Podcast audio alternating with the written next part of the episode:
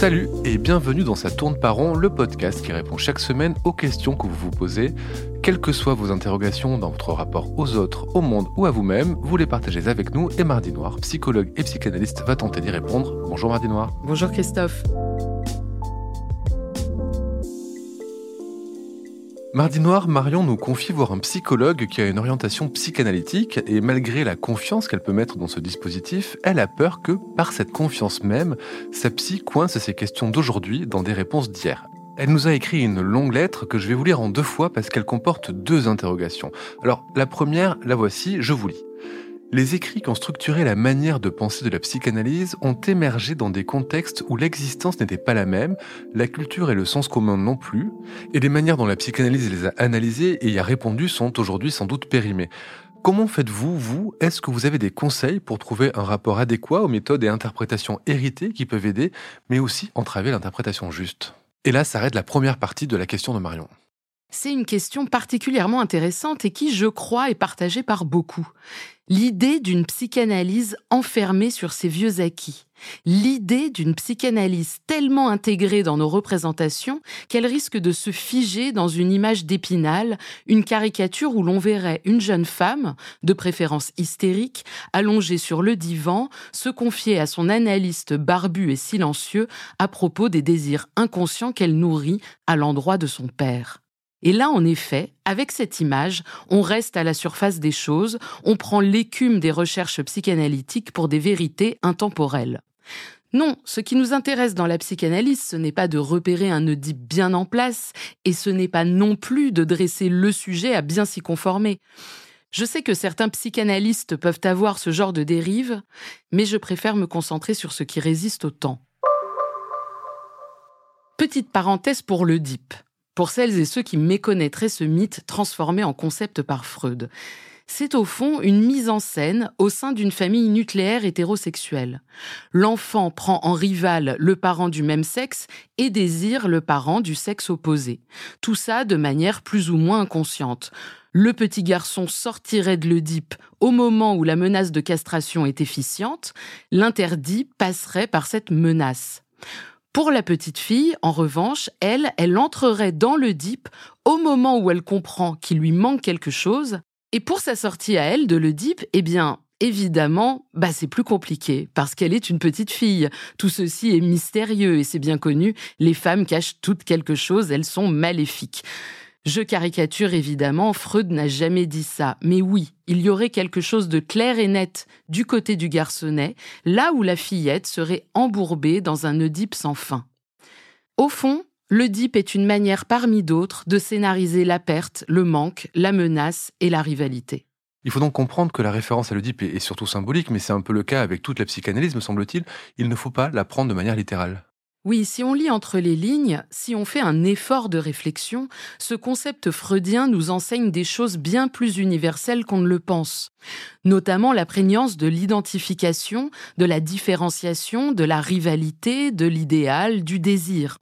Au fond, ça nous rappelle qu'une personne est toujours située dans un contexte donné et que parfois elle se débat, elle s'embrouille, elle s'effondre ou s'arrime à une position inconsciente, à un choix inconscient, toujours forcé, mais dont elle ignore que ça a constitué un choix et qu'une porte de sortie est possible, à condition de définir les contours, de faire des allers-retours, bref, d'en parler.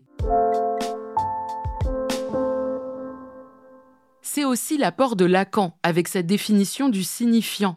Le signifiant étant radicalement subjectif, singulier. Comment des mots résonnent pour un sujet de façon très singulière. Chacun va pouvoir en analyse faire l'expérience de sa propre chaîne signifiante, de se faire une carte, une boussole très personnelle pour s'orienter dans le monde. On a donc à notre disposition des récits qui sont comme des outils qui nous permettent de mettre des mots et d'appréhender chacun à notre manière notre propre singularité. Freud a en effet fondé la psychanalyse avec cette idée d'un ordre symbolique prééminent. Et comme le souligne Aurélie Fauvadel dans son ouvrage Lacan versus Foucault, la psychanalyse à l'envers des normes, Lacan a lui aussi suivi cette voie dans un premier temps de son enseignement. Il prend la suite de Freud en faisant de la loi symbolique une transcendance, un ordre venu d'en haut, une tentative de conceptualiser de façon universelle la régulation de la jouissance du corps par le symbolique.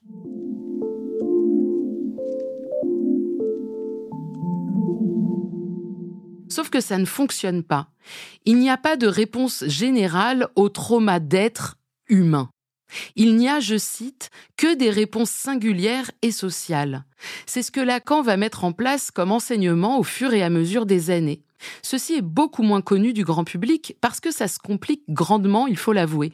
L'universalité rassure, les concepts applicables aussi, là où la trouvaille singulière réclame beaucoup plus d'ouverture, d'écoute et de questionnement.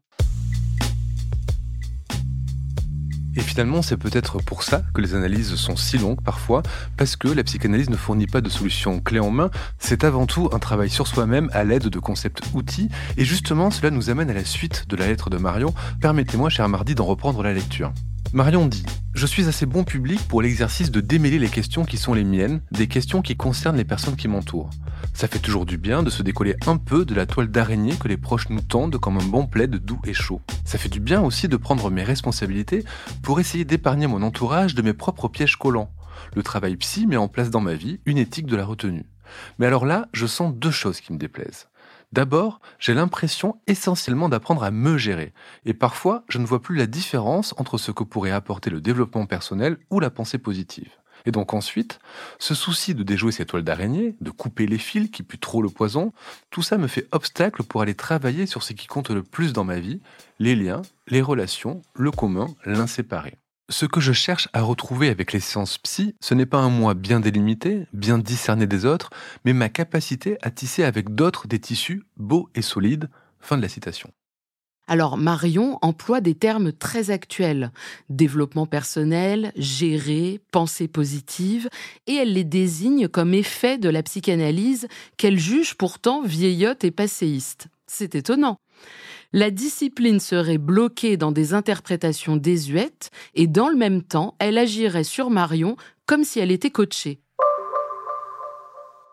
Venons-en au point crucial. Marion dit passer beaucoup de temps à couper les fils qui puent trop le poison, et que ceci fait obstacle pour travailler sur ce qui compte le plus dans sa vie. C'est très bien vu.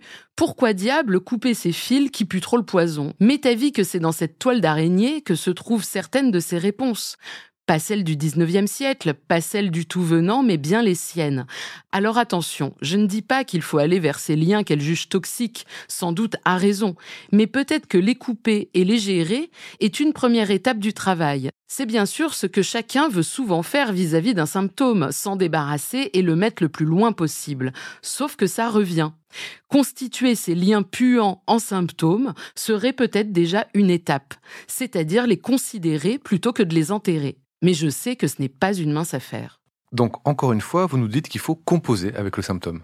Oui, il va sans doute falloir faire avec ce poison qui semble avoir beaucoup de choses à raconter et n'a pas envie d'être laissé en route pour que Marion puisse aller s'épanouir dans une comédie musicale remplie de liens beaux et solides.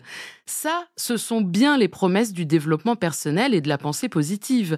L'idée qu'il est possible d'avoir des relations saines, agréables et de voir les moments toxiques comme des choses à gérer avec deux ou trois respirations par le ventre.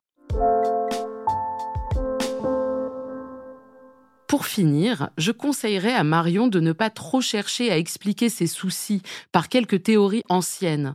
Parfois ça aide ou ça tombe juste, mais peu importe. C'est elle qui détient le savoir. Le psy est là pour l'aiguiller par des ponctuations, des questions dans l'élaboration de sa théorie personnelle. Marion a déjà franchi un point d'étape quand elle parle d'éthique de la retenue. Je ne sais pas à quoi ça correspond pour elle, mais c'est très joli comme formule. Au fond, Marion fait l'expérience du fait que son symptôme n'est pas qu'une souffrance. Elle le gère, elle l'éloigne, mais elle se sent alors gestionnaire logistique de ce dernier. Et c'est en effet peu réjouissant. Que Marion se laisse donc enseigner par ce symptôme. Donc finalement, en posant la question, Marion était en train déjà de commencer à y répondre. Tout à fait. Merci, Mardi Noir, et à la semaine prochaine pour un nouvel épisode de Sa tourne par rond.